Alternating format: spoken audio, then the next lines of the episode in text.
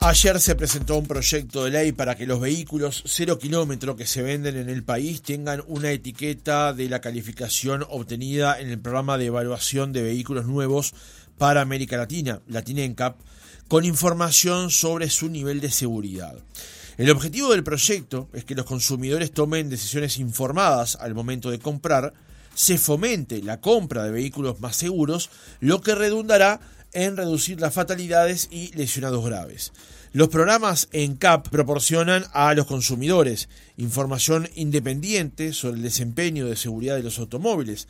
La norma propuesta alcanza a todos los vendedores de vehículos nuevos, sin distinción respecto de la relación del vendedor con el fabricante, aunque el propio proyecto aclara que la calificación latina en CAP no es ni será una limitante para la importación o venta de ningún modelo. ¿Por qué incorporar una norma en esta dirección? ¿Qué pasará con aquellos vehículos de marcas que no adhieran a procesos en CAP?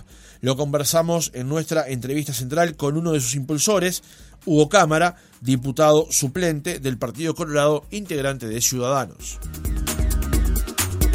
Cámara, ¿cómo le va? Buen día, gracias por acompañarnos. Buen día, Francisco, muchas gracias por la invitación. Muchas gracias por, por venir esta, esta mañana. Eh, no lo conocemos mucho, tal vez sea bueno este, tomar el tiempo para, para hacer alguna presentación. Usted es diputado suplente y también integra el Comité Ejecutivo Nacional del Partido Colorado. ¿Qué podemos agregar en esa dirección? Sí, exacto. Este, yo soy diputado suplente del diputado Felipe Schipani. Este, y bueno, venimos trabajando hace unos cuantos años eh, yo empecé a militar más o menos de los 15 años en, Artigas. Después, bueno, por obvias razones me mudé a Montevideo a estudiar. Y bueno, me fui quedando acá y, ya me, siento un montevideano más. Y, bueno, fui electo diputado por el departamento de Montevideo. ¿Qué estudio? Estudio licenciatura en Historia. Bien, bien. Eh, participó de las elecciones de jóvenes encabezando justamente una de las listas en, en Montevideo, ¿es así? Sí, exacto. Estuvimos encabezando en mi última elección de joven ya hemos participado en otras, pero bueno, esta fue la última, porque bueno, es, es hasta los 30 años inclusive. La próxima elección ya me voy a pasar de la edad, tengo 29 en este momento, así que sí, participamos. ¿Cómo, ¿Cómo ve al Partido Colorado desde esa perspectiva? Desde una perspectiva de un joven del interior que llega a Montevideo, que estudia, que es electo diputado, que integra una lista de juventudes, pero que hoy, este, y está dando justamente esas primeras armas como presentar un proyecto de ley, apadrinarlo o encabezarlo? ¿Cómo, cómo, cómo se siente? ¿Cómo lo ve el partido? yo lo veo con mucho optimismo, Francisco. Este, me parece que hay, hay una camada muy interesante de jóvenes que vienen en el partido, sobre todo eh, hay una generación posterior a la mía, la de Felipe, este, Mario Eugenia Rosselló, Sebastián Sanguinetti, eh, Conrado Rodríguez, bueno, gente de esa camada que está ya está en la cancha hace rato y bueno, ya está, está representando el partido en lugares de, de, interés. Y viene una otra generación que es la mía, que también venimos entre los 20 y, llegando a los 30 años, que también hay mucha juventud muy interesante, muy que se moviliza demasiado. Nosotros decimos que es importante la juventud del Partido Colorado porque este, siempre estamos pensando en las ideas.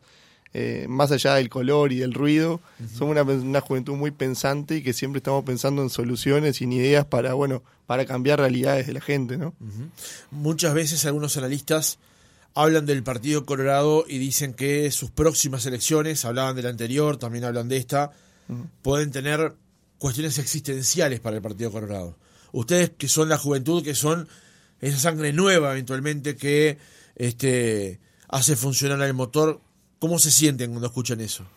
Bueno, mirá, Francisco, este, eh, como te decía, milito desde los 15 años y no es la primera vez que escucho que se aseveren cosas por el estilo. Yo creo que todo lo contrario, este, el, Partido Colorado tiene mucho futuro. Estamos en, bueno, justamente estamos trabajando en, un proyecto de, bueno, de renovación partidaria, partiendo desde, desde, el partido mismo, desde las bases del partido, porque yo creo que, que la renovación del partido tiene que venir desde ahí, no desde conseguir este algún cargo a nivel nacional, sino que hay que tomar este la, la Secretaría General, eh, vamos a tener elecciones internas en, un año, eh, un poquito más o menos. Eh, y bueno, allí estamos apuntando para cambiar y renovar el partido desde adentro, desde las bases, que creo que ese quizás fue uno de los errores que, cometió Ernesto Talvi, que yo pertenezco a Ciudadanos, en, entregar la Secretaría General del partido, que allí está la clave, me parece, para, para cambiar un poco la realidad partidaria. O sea que ese, ese tema ya se ha hablado muchas veces, de que Talvi cometió el error de dejarla, siendo el sector más votado, dejar la Secretaría General en manos de Sanguinetti, que era el líder, el candidato del otro sector de ballistas. Sí, por supuesto, se ha conversado, se ha hecho público muchas veces. Esto no es en, detrimento de, Sanguinetti, que eh, me ha ayudado un montón también y, me parece un fenómeno. Pero este, creo que necesita el partido gente nueva, gente renovadora, con ganas de, meterle a, otras cuestiones del partido que son importantes hoy en día, para poder llegarle sobre todo a, la gente de nuestra edad. Vayamos ahora sí al, tema del proyecto, eh, Cámara. Antes de ir al fondo de la propuesta, conviene introducir al, oyente. Vamos a hablar de la calificación de vehículos y varias veces vamos a mencionar a Latinencap.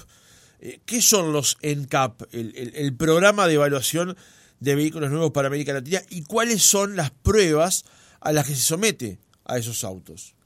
Bueno, LatinCap eh, es una organización, una ONG sin fines de lucro que bueno, está instalada en, bueno, en casi todo el mundo, está en América, en Europa y, creo que tengo entendido también en Asia, que bueno, que lo que ellos básicamente lo que realizan financiados por, por ciertas corporaciones son eh, pruebas exigentes en laboratorios de los autos, eh, ya sea este de su carrocería, de, de cómo reacciona ante, ante un impacto, que lo que sería un accidente de tránsito real, eh, actualmente en, América todavía, eh, en Uruguay, no, no tenemos laboratorios de ENCAP, pero bueno, también este Felipe Esquipani está trabajando en algo parecido para, bueno, para tratar de conseguir, y con la mano de, Alejandro Furia, que es el director de, la TINCAP, eh, Alejandro Furia, Alejandro Furas. Alejandro Furas. Alejandro Furia era un jugador de Peñarol, me salió el mancha adentro. Este... Sí, que eso usted lo deja entrever bastante en redes sociales, esa pertenencia al equipo orinegro, ¿no? Sí, sí, sí, somos bastante fanáticos de Peñarol.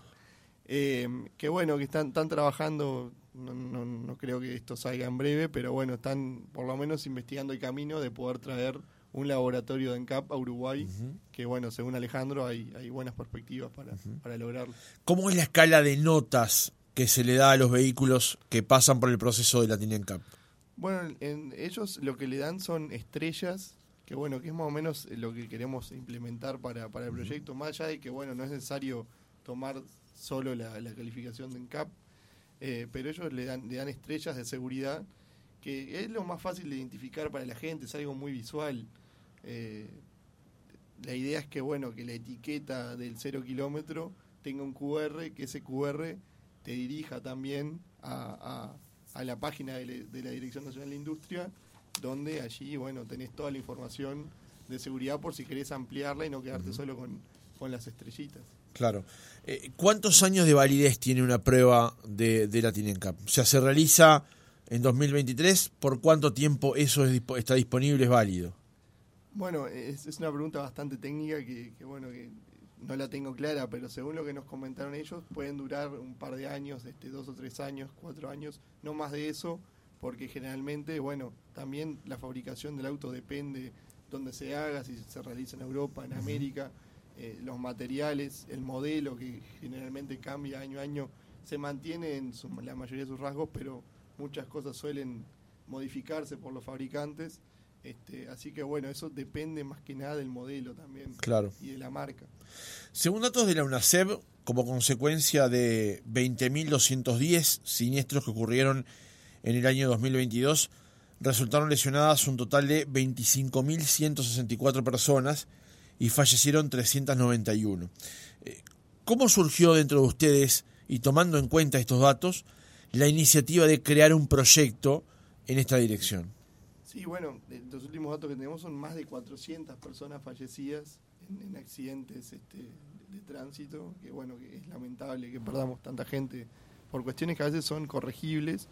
Eh, pero bueno, el, proyecto surgió en, te lo comentaba recién, en, una reunión de camaradería, esta que hacemos los jóvenes, un asado en, mi casa, y bueno, charlando, comentando, hablando, discutiendo sobre alguna cuestión de la realidad.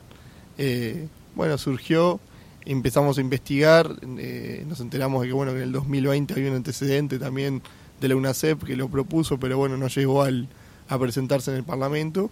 Y bueno, lo retomamos, le hicimos algunos retoques, este, redactamos, nos reunimos con la gente de, Latin Cup, eh, sobre todo mis compañeros Federico de Brun, Federico Luzardo, Ismael Gómez, que son, bueno, uno estudiante de abogacía y los otros estudiantes de economía, que fueron más o menos los abanderados del proyecto. Yo estuve dando una mano, lógicamente, sobre todo en la parte política, pero bueno, ellos fueron los que más le metieron y surgió de ahí. del ocio a veces también surgen ideas y deben surgir ideas. Claro. ¿Y cuál fue la primera respuesta que recibieron de Latin Cup, que ya venía con ideas propias en esta materia, ¿no? Pero ¿cuál fue la reacción que ustedes recibieron de ellos cuando le plantearon la iniciativa? Ah, el apoyo de, Latin Cup fue desde el primer momento positivo, porque bueno, ellos vienen luchando hace muchos años con esto, eh, son unos de los mayores interesados, no porque les vaya a modificar en algo la realidad, sino porque justamente trabajan para, para bueno, para que, para cuidar la vida de las personas, que la gente este, sufra menos siniestro y si lo sufre, bueno, que por lo menos eh, lo sufre un auto que esté en condiciones de, de bueno, de resistir e, ese impacto este, y bueno, reducir la, también la cantidad de lesionados graves. El artículo 1 del proyecto plantea que sea obligatorio el etiquetado de todos los vehículos nuevos a la venta y dicha etiqueta contendrá un listado de todos los elementos de seguridad con los que cuenta el modelo. ¿Qué buscan con estos datos? ¿Que el, consumidor tenga mayor información a la hora de comprar?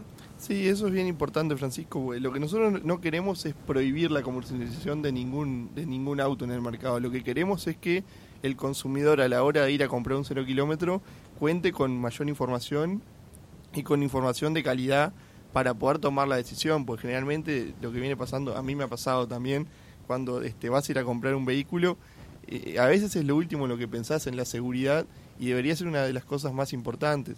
Y bueno, al menos con esta etiqueta, algo de la atención y que se hable del tema, se discuta, se ponga sobre la mesa, este sería importante que, se apruebe. Bien, eh, justamente una de las preguntas que tenía eh, anotadas aquí en la producción era justamente ese, ¿no? ¿Por qué se eligió este camino y no un camino impositivo? Se lo pregunto porque un auto con bajas o nulas medidas de seguridad termina siendo más barato que uno con vastas medidas de seguridad. Y el precio, además de la seguridad, también es central a la hora de adquirir un vehículo. Digamos, están las dos opciones en el mercado, mucha gente termina comprando el más barato por una cuestión económica, aquel que tiene menos medidas de seguridad que uno que las tiene más y en mejor cantidad, digamos. ¿Por qué no ir por el lado impositivo en vez de que haya más acceso a este tipo de información? Bueno, justamente eh, la gente de Latin Cup lo que nos dice es que eso es uno de los mitos. No es correlativo el precio del auto con la seguridad y, la calificación de seguridad que tiene. Eh, hay casos de que, bueno, hay autos más baratos que son más seguros que autos más caros. no, tengo ejemplos para darte ahora porque tampoco es queremos ir en contra de ninguna marca ni, ninguna cuestión. Eh, pero decidimos tomar ese camino porque nos parece un camino bastante concretable y, el fin de esto no, no es recaudar, el fin de esto es bueno que la gente tenga mayor información a la hora de decidir su compra, así como se hace en el, etiquetado de alimentos. este, bueno, quizás nadie... nadie el principio es el mismo, digamos. Exacto, es el, persigue el mismo fin. La gente quizás no le dé importancia porque, bueno, se quiere comer igual ese alfajor o esa papa frita con, con exceso de sodio, de grasa, lo que sea. Pero bueno, por lo menos tiene la información y sabe que eso lo contiene. Y eh, para los autos es lo mismo. Eh, vos sabés que te estás comprando determinado modelo que te gusta por tal cosa, pero sabés que quizás la calificación este, de Latin Cup en seguridad no, no es la mejor. Y bueno, este, vos asumís el riesgo eh, conociendo por lo menos, no, no caes en una trampa de algo que, no tenés ni idea de, lo que es. Ahora, eh, de todas maneras, hoy ese trabajo de búsqueda de esos datos, porque no, no, no es que estén todos visibles, pero no están ocultos tampoco, no lo hace o, debería hacerlo quien busca justamente comprar un vehículo?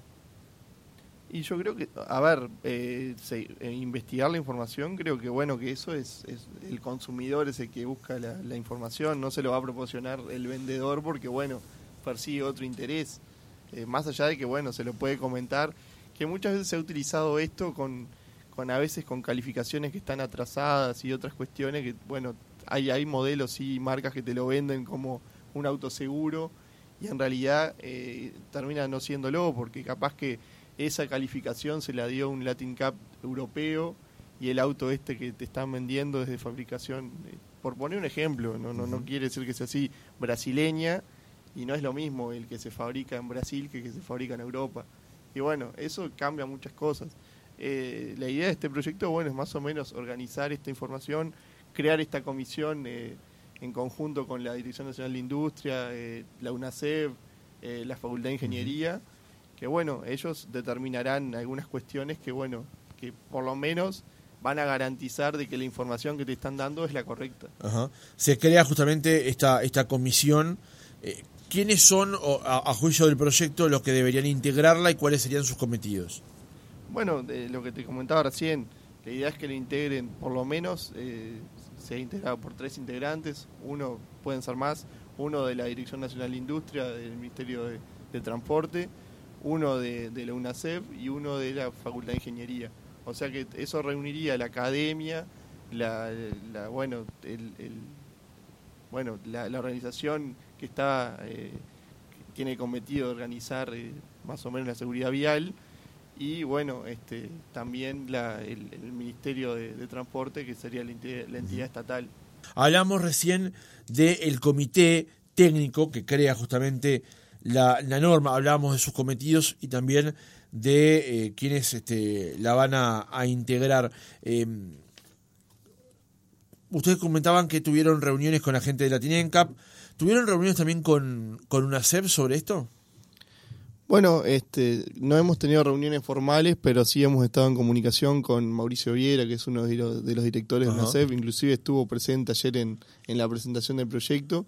Y bueno, ellos ven con muy buenos ojos porque inclusive, como te comentaba, estaba el antecedente este del 2020 que ya había partido del UNACEF, eh, la intención de, bueno, de presentar un proyecto parecido a, a este de, las etiquetas que planteamos nosotros.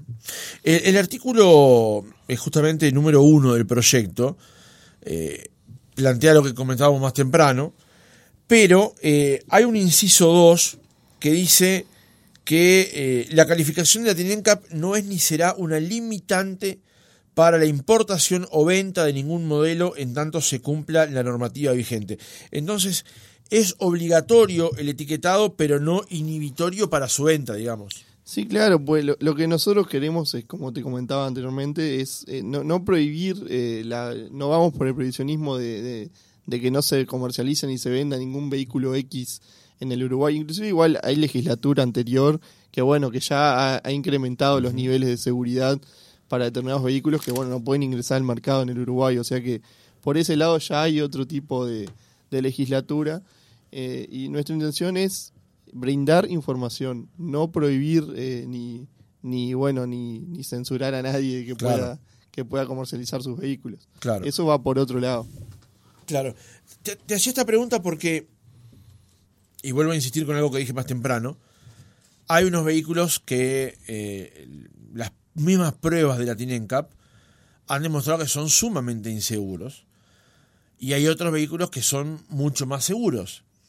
Entonces, eh, en determinado momento no nos deberíamos plantear también como país eventualmente, por fuera de este proyecto, si es correcto para el nivel de incidencia que tienen los accidentes en Uruguay, la siniestralidad en Uruguay, eh, no digo prohibir, pero limitar ciertos ingresos de vehículos al país. Bueno, es, lo que te comentaba recién. Eh, me parece que hay ya hay legislación, no, no, la tengo muy bien estudiada, pero hay legislación de que bueno que los vehículos tienen que tener eh, por lo menos dos airbags, tienen que tener frenos ABS. No recuerdo de qué año es la ley, pero ya ya existe algo en ese sentido. Y bueno, eh, entiendo que progresivamente esto se irá modificando naturalmente. El artículo del proyecto también plantea que la calificación de seguridad deberá estar presente en la publicidad de los propios modelos, ¿es así? Sí, exacto. Eh, la idea es que, bueno, que al, momento de, mismo quizás para los mismos, eh, las mismas marcas o, las mismas automotoras les puede servir promocionar eh, los autos con algo que, bueno, que es real, no con algo que, que bueno, que sea este una treta, sino algo que es real, que está homologado por, bueno, por este mismo comité, como te comentaba, que, que bueno, es competente para hacer este, realizar la calificación. El artículo 11 plantea que la fiscalización del cumplimiento de la presente ley va a recaer en la Dirección Nacional de Industrias sin perjuicio de las competencias atribuidas al comité del que hablábamos más temprano, ¿no? Ajá, sí, sí, este, porque claro, bueno, esto eh, recae también en el Ministerio de Transporte, que bueno, es ese que tiene la competencia. Eh, no, no, no, es la intención que esta comisión esté por encima ni del UNACEF ni por encima del Ministerio. Es complementario a lo que hoy ya está, digamos. Exacto, es complementario para, para bueno, para eh, calificar, para trabajar con esa información y calificar correctamente al auto que corresponde. Hay un artículo interesantísimo, el artículo 12, que plantea que las administraciones públicas estatales, entes autónomos, servicios descentralizados, al momento de adquirir cualquier vehículo del tipo comprendido en esta ley, deberán incorporar a los criterios de evaluación la conveniencia y adecuación de la política pública promovida, el texto del que estamos hablando, debiendo exigir la exigencia de una calificación en CAP sin que el resultado sea una limitante para justamente elegir la unidad, o sea, que se tome como un elemento pero que no sea inhibitorio eventualmente a la hora de adquirirla. Exacto, sí, este, más que nada porque bueno, eh, hemos eh, en el proceso de buscar información hemos encontrado que también, por ejemplo, muchos patrulleros y, y demás autos que son comprados por el Estado, eh, las calificaciones que tenían esos autos son pésimas y han tenido muchos accidentes graves. Eh, los en este caso voy a hablar de los policías porque es el caso que, se me ocurre más concreto. Pero bueno, también sabemos que, no lo podemos este, hacer demasiado estricto a eso, porque bueno, el Estado tiene ciertas restricciones en, en, Para empezar presupuestarias, ¿no? Presupuestarias, en solicitaciones, que no, no, no es competencia nuestra meternos ahí. Lógicamente que bueno, sería ideal que se pensara a la hora de comprar en eso también como un factor importante. Claro, pero sí es deseable que el Estado sea eh, promotor de una norma en este sentido, ¿no? Sí, por supuesto. Eh, Cámara, también el, el, artículo 13 plantea el tema de las sanciones a incumplir la norma efectivamente. ¿Cuáles serían las mismas? Bueno, hay, hay eh, hemos determinado algunas multas porque claro, este, si, si a ver, si no existiera una multa sería muy fácil eludir el cumplimiento. El cumplimiento. Entonces, eh, lamentablemente el uruguayo, como todo, como en, las reglas del tránsito que también se incumplen, hay que pagar una multa. Bueno, creemos que hay que ir por ese lado para que, bueno, realmente los importadores cumplan con, con esta, con esta con esta ley. Eh, es la, a veces es la única forma de cumplir ciertas normas, ¿no? Que haya una, una, una multa en dinero, en efectivo. Y sí, este, así es eh, la, idiosincrasia del, latino, no solo del uruguayo, creo que del latino en general. ¿Qué, esperan, eh, que, cómo, cómo esperan, mejor dicho, que se desarrolle el tratamiento de este proyecto? Teniendo en cuenta que no, no, implica gasto, que es una normativa que apoya a que el consumidor tome decisiones más orientadas y mejor informadas. ¿Cómo, cómo esperan que sea el tratamiento? Bueno, nosotros vemos, vemos con buenos ojos este, que, se pueda aprobar. Lógicamente que eh, en estos días lo vamos a estar presentando formalmente en la Cámara. Ayer hicimos una presentación ante la prensa. Eh, y bueno, lógicamente esto tiene que pasar a la Comisión de Transporte después. Pero estamos confiados eh, en que, como no trata este, cuestiones políticas partidarias y más que nada trata temas sobre la seguridad y, tratar de, de salvar vidas, que bueno, que es algo fundamental. Creemos que vemos con buenos ojos que se puede aprobar el proyecto. Inclusive estuvimos hablando con, hace unos días estuvimos con, con, una, eh, con Cristina Lustenberg, diputada del Frente Amplio, la recibimos en el centro del Partido Colorado. Eh, por otro tema, pero bueno. El tema de la infancia. El tema de la infancia, exacto, que ella estuvo presentando su proyecto ante, ante todos los partidos. Y estuvimos comentando al final ahí de, la reunión también que, bueno, que había que caminar en, en, la vía de, bueno, de concretar ese sistema de asistencia a los siniestros de tránsito en rutas nacionales, que es bien importante. Y bueno, este, vamos a trabajar también en ese sentido. Estuvimos pensando algunas ideas para reflotar ese proyecto del, SMU. Eh, como, como te decía hoy, que bueno, yo soy, tengo familia en Artigas, todavía hacemos mucha ruta y buscando datos me enteré que la ruta 5, por ejemplo, es es una de las rutas con, más fallecidos, es la ruta más peligrosa básicamente según la UNACEF que tiene el país. Eh, y bueno, sabemos que si, si tenés un accidente en ruta, estás en Uruguay, estás bastante desamparado, tenés que tener la suerte de, o de que pase alguien o de que, bueno, justo eh, puedas llamar, pero si, bueno, si tenés un accidente grave, estás a, la deriva. Eh, es una realidad que, bueno, que tenemos que cambiar, sabemos que tiene sus costos, eso sí, tiene algún, algún costo económico importante, pero bueno, hay que tratar de conseguir acuerdos con otros partidos y, caminar en ese sentido. Claro, por eso es tan pertinente hablar de un etiquetado de, vehículos, en particular sobre el tema de seguridad, teniendo en cuenta los datos que hablábamos al principio del reportaje, de la cantidad de fallecidos que hay, que además exceden las imposiciones que se había eh, a las que se había abocado el país o que le había puesto Naciones Unidas de las políticas del diseño, digamos, ¿no? En esa materia estamos bastante descalzados de eso y sumado a esto que vos planteás, de que eh, hay ciertos lugares del territorio nacional donde recibir cierta asistencia para incidentes de tránsito es realmente complicado, ¿no? Sí, sobre todo en las rutas nacionales, es lo que te comentaba.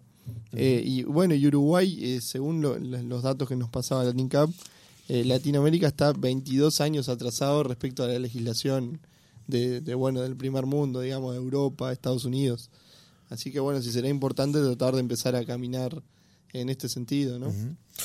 Hugo Cámara, diputado suplente del Partido Colorado, integrante de Ciudadanos, gracias por haber estado otra mañana con nosotros y seguramente este tema lo vamos a seguir porque ahora comienza su tratamiento parlamentario y veremos que justamente qué suerte corre dentro del mismo. Muchas gracias. Bueno, gracias Francisco. Y bueno, quería mandarle un saludo a una, compañera de Tacuarembó, Cindy, que nos está escuchando. Este, que bueno, que me pidió mandarme un saludo porque te voy a estar escuchando. Un saludo para Cindy, entonces, y para todos los que están este, escuchando, y sobre todo para aquellos que eh, apoyaron la creación de este proyecto, que ahora, como en la política uruguaya siempre ocurre, empieza una tarea distinta, ¿no? Una cosa es crear la idea y otra cosa es motorizarla dentro del Parlamento. Son familias distintas, ¿no? Bueno, ahí es, la parte que, me incumbe más a mí y que me toca, que bueno, tratar de negociar con, los demás partidos, con las demás bancadas, pero yo soy optimista y creo que, que lo vamos a poder concretar. Muchas gracias. Gracias, Francisco.